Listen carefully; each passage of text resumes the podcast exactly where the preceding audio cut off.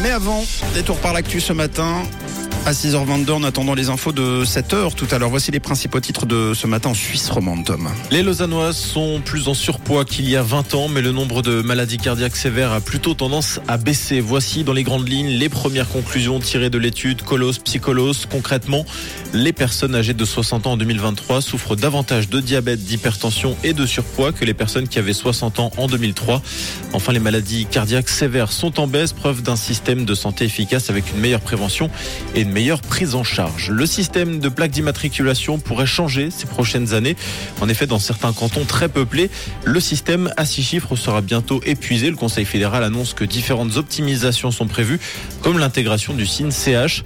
La mise en œuvre pourrait être effective dès 2026. Et puis hier, un accident quasi diplomatique au-dessus de la mer Noire. Un avion de chasse russe a percuté et fait cracher un drone américain, provoquant le crash de l'appareil. Washington a aussitôt dénoncé un acte irréfléchi des Russes et a recommandé aux pilotes russes de mener leurs opérations de manière professionnelle et en sécurité. Et on vous donne rendez-vous dès 7h pour tous vos titres développés. Une couleur. Une radio. Une radio. Rouge.